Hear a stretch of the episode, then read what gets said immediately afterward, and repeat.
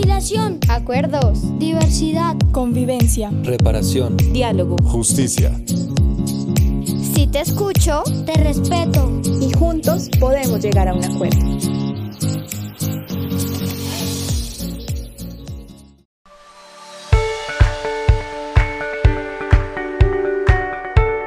Sean todos bienvenidos a Justicia Escolar. Una nueva serie de voces expertas de Educalidad. En este episodio nos acompañarán las voces de nuestros expertos en justicia restaurativa, Isabel Puerta, Marta Sepúlveda y Luis Fernando Wiles, docentes de la Facultad de Derecho y Ciencias Políticas de la Universidad de Antioquia. Nuestro tema de hoy, los aportes de la Ley 1620 a la justicia escolar. Bienvenidos. En el año 2013 se creó, con la Ley 1620, el Sistema Nacional de Convivencia Escolar. Conozcamos qué razones llevaron a la Corte Constitucional para que impulsara la creación de esta ley, en la voz de la abogada Isabel Puerta. La Ley 1620 nace de una situación concreta donde la Corte Constitucional colombiana recibe por vía de tutela un caso en donde hay una, una lesión de derechos. La Corte habla de la necesidad de que exista una política pública de convivencia para, escolar en Colombia. Habla de la necesidad de que los casos de violencias en la escuela se atiendan de manera rápida, de manera oportuna, y sobre todo de una manera que sea eficaz en el sentido del proceso formativo. Entonces, eh, le encarga a varias instancias del país, entre ellas el Ministerio de Educación, el compromiso de promover ante las instancias eh, legislativas una norma que se convierta en ley de la República. Es así como nace la ley 1620 y un tiempo después otra vez la Corte Constitucional, por un caso que le llegó, les recuerda que ya existe una política pública, que ya hay herramientas jurídicas que dan respaldo a otras posibilidades de atender los conflictos y las violencias en la escuela y que no todo se tiene que resolver por la vía punitiva. Y entonces les dice, ustedes tienen un plazo para implementar la ley, para adecuar sus manuales de convivencia y para que efectivamente la ley se pueda en todo el país. En esta ocasión, invitamos a nuestros expertos a que nos contaran, desde su conocimiento y experiencia, cuál es el aporte más significativo de la Ley 1620. Escuchemos a Isabel Puerta, Fernando Wiles y Marta Sepúlveda. El mayor aporte de la Ley 1620 para mí es haber abierto un abanico de justicias para darle posibilidad a la comunidad educativa de que puedan aprender del error, es que eso hace parte de los tiempos modernos, aprender del error y saber que estamos en una situación incierta, que somos seres frágiles, que somos seres imperfectos y que con seguridad el error va a estar en la escuela. Entonces vamos a mirar qué clase de errores cometen nuestros niños y niñas y qué clases de justicia nos ofrece la ley 1620 para atender esas situaciones. El mayor aporte es decir, tenemos justicia consensual, tenemos justicia restaurativa, tenemos posibilidad de hacer equidad y cuando ya no haya nada más que hacer, tenemos la posibilidad de castigar. No es como muchos dicen, que es que la ley nos dejó sin armas, es que la ley no trae armas, la ley tiene que traer herramientas y la ley no nos dejó sin herramientas, la ley diversificó las herramientas, trajo más herramientas porque está pensando en lo formativo. Entonces está diciendo que el castigo todavía está en la escuela, pero hay que atender lo que dice la Constitución. En último lugar, cuando ya las otras justicias se hayan activado y no nos hayan dado resultado. El que consideramos el aporte fundamental de la Ley 1620 para lograr la convivencia pacífica en los establecimientos educativos es que no se refiere a faltas disciplinarias, se refiere más bien a situaciones que afectan la convivencia escolar sin asignarles una consecuencia retributiva. La ley 1620 entonces posibilita respuestas restaurativas frente a las lesiones o vulneraciones de la convivencia escolar. La ley 1620 nos trae algo grandioso y es que no solamente abre la posibilidad para que haya nuevas formas de justicia en la escuela, sino que abre la posibilidad para que esas nuevas formas de justicia se implementen y sean de obligatorio cumplimiento en la escuela. En la voz de Isabel Puerta, escuchemos otros aportes relevantes de la Ley 1620 para la convivencia escolar. Nosotros hemos hecho críticas a la ley y efectivamente las tiene, tiene algunos asuntos que, que constituyen a veces un nudo que uno no sabe cómo se puede resolver, pero tiene aspectos muy, muy valorados para nosotros como muy relevantes. Por ejemplo, la, ley actualiza el compromiso de la corresponsabilidad de los diferentes actores. Entonces, no es solamente la escuela, ella por sí sola no puede atender toda esa dinámica que hay en la vida cotidiana y a veces necesita el respaldo de otras institucionalidades. Entonces, tenemos al ICBF, por ejemplo, tenemos eh, las normas que se refieren al consumo de sustancias psicoactivas que deben ser atendidas por el área de la salud también. Tenemos las comisarías de familia, tenemos otras instancias que coadyuvan para que la escuela pueda lograr una convivencia pacífica. Entonces, eso ya estaba en las normas, pero la ley lo actualiza.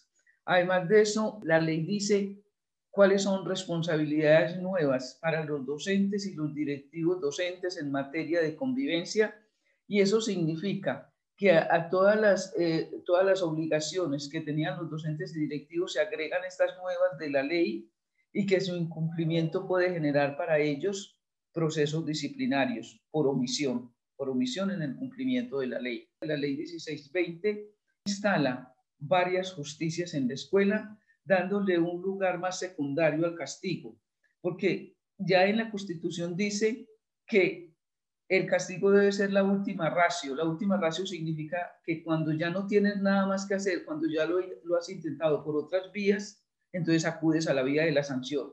Pero si acudes a la vía de la sanción, lo tienes que hacer mediante proceso disciplinario con debido proceso. Y entonces le da herramientas nuevas, más bien novedosas, porque ya existían algunas, herramientas novedosas a, la comunidad educativa para que traten los conflictos y las violencias de una manera más formativa. Luis Fernando Willes nos continúa enumerando otras contribuciones de la Ley 1620 a la convivencia escolar. Fortalece la idea de justicia escolar casi exclusión de la justicia retributiva. Busca crear conciencia del daño causado al otro, a la convivencia o a sus bienes, pero también busca crear conciencia en el ofensor de la obligación de reparar integralmente esos daños. Da oportunidad de intentar salidas diferentes a las violencias, a cualquier tipo de violencias, dejando de lado el castigo que ha mostrado la ineficacia. En este punto es importante resaltar que aquello de la famosa reincidencia en la comisión de faltas disciplinarias es precisamente lo que muestra la ineficacia del castigo, es decir, de la justicia restaurativa. La ley 1620 también llegó para tener en cuenta las necesidades de las víctimas y acompañar a los ofensores. Escuchémoslo en la voz de Luis Fernando Willes. La ley 1620 también aporta la idea de que tiene siempre en cuenta las necesidades e intereses de la víctima o de las víctimas, pero también acompaña al ofensor u ofensores.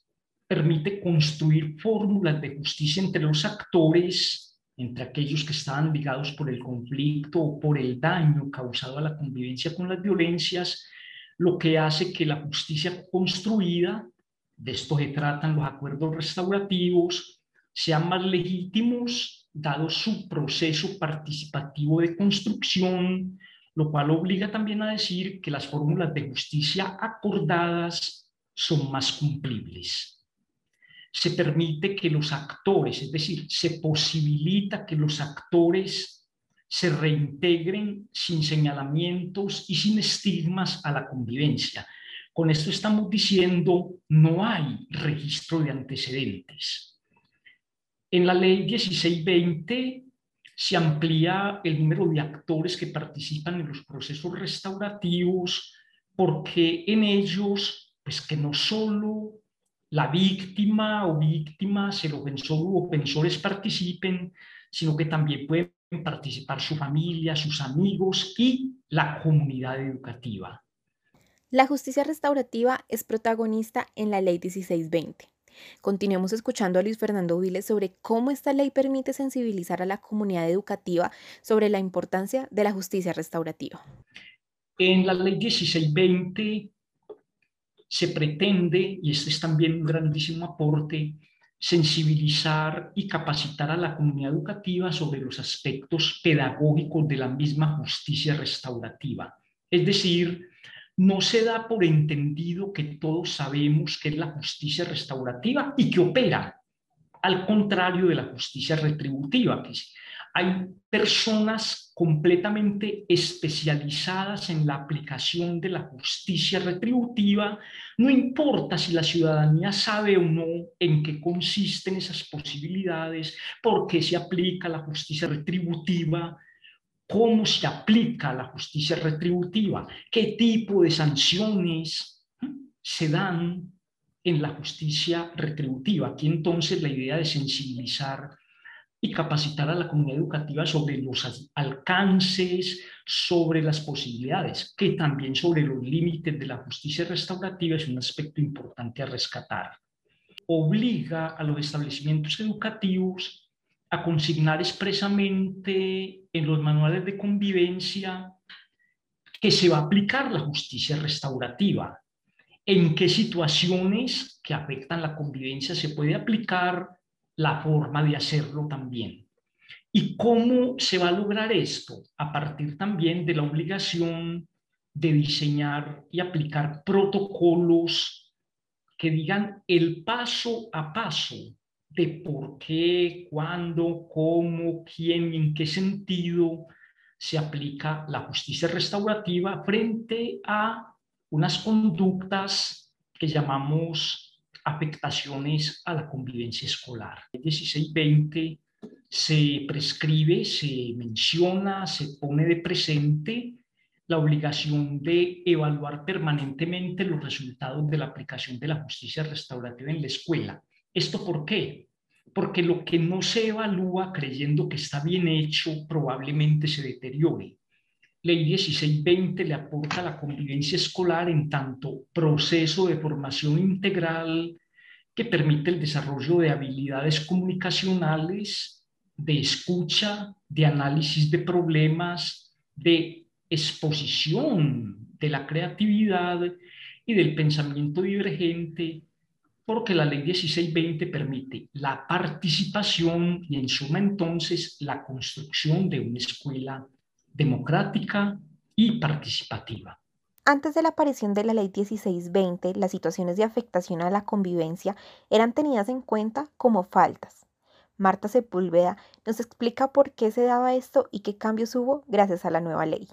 Las situaciones de afectación a la convivencia en la escuela, antes de que surgiera la ley 1620 de 2013, se tomaban en cuenta como faltas. Entonces, en la escuela teníamos faltas leves, faltas graves y faltas gravísimas. Con la expedición de la ley 1620 se le da una mirada a la convivencia muy importante, porque ahí eh, la convivencia define claramente eh, lo que es un conflicto y lo diferencia de las violencias y de las agresiones. Cuando se habla de situaciones de afectación a la convivencia, con la ley 1620 sale algo muy importante que es que en las instituciones educativas se tienen que tener en cuenta los contextos, es decir, en qué contextos estamos educando, cuál es la forma como se ha tenido en cuenta la convivencia en la institución educativa, pero también a tener en cuenta cada uno de nuestros estudiantes como cuál es la historia de vida que tiene. Entonces, también da la escuela la posibilidad de que mire esas situaciones de afectación a la convivencia como situaciones, ya no se llaman faltas, sino que se llaman situaciones de afectación a la convivencia. Las situaciones de afectación a la convivencia se clasifican en tipo 1, 2 y 3. Marta nos cuenta de qué tratan. Y esas situaciones de afectación a la convivencia se clasifican en tres. Eh, situaciones tipo 1, situaciones tipo 2 y situaciones tipo 3. Las eh, situaciones tipo 1 son conflictos esporádicos y conflictos mal resueltos. Es decir, conflictos que resolvieron mal, esas son situaciones tipo 1. Situaciones tipo 2 son conflictos, eh, son violencias, pero donde no hubo daño ni incapacidad. Es decir, que se fueron a las manos, se aporrearon, pero ninguno pues eh, sufrió un daño, no tuvo que ir al médico, pero hubo daño porque se, se, se aporrearon, se golpearon. Y situaciones tipo 3 son situaciones que salen de la escuela porque son presuntos delitos. Y esos presuntos delitos, la escuela lo único que tiene que hacer es remitirlos. ¿Quién los remite? El Comité Escolar de Convivencia. Los remite a la instancia por fuera de la institución educativa donde allá le dan salida a esa situación. Hemos escuchado los aportes de la ley 1620, pero recordemos, la ley es una herramienta que solo es útil si se aplica en la cotidianidad. Por eso, y para finalizar, Isabel nos comenta por qué los maestros deben conocerla y aplicarla de manera efectiva en la escuela. Estamos a ocho años de la expedición de la ley 1620, una investigación que se realizó hace poco en la Universidad de Antioquia mostró cómo algunos de esos elementos de la ley siguen sin aplicar. Y eso tiene un sentido porque es que la ley es apenas una herramienta pero si la ley no se apropia, si los contenidos no se conocen, si los contenidos no se hacen valiosos, entonces el operador de la, norma termina metiéndola en una gaveta, archivándola y la ley se convierte en letra muerta.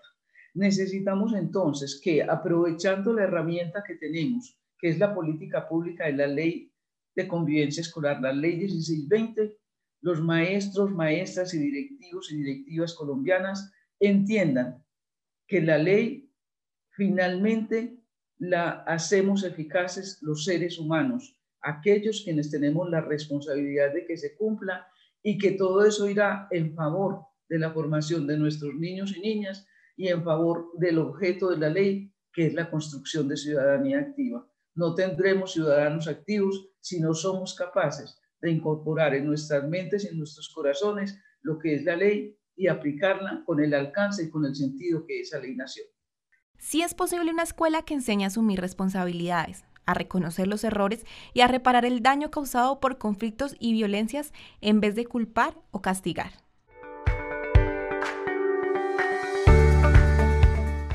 Por ahora nos despedimos, pero pronto nos encontraremos en el próximo capítulo de Justicia Escolar.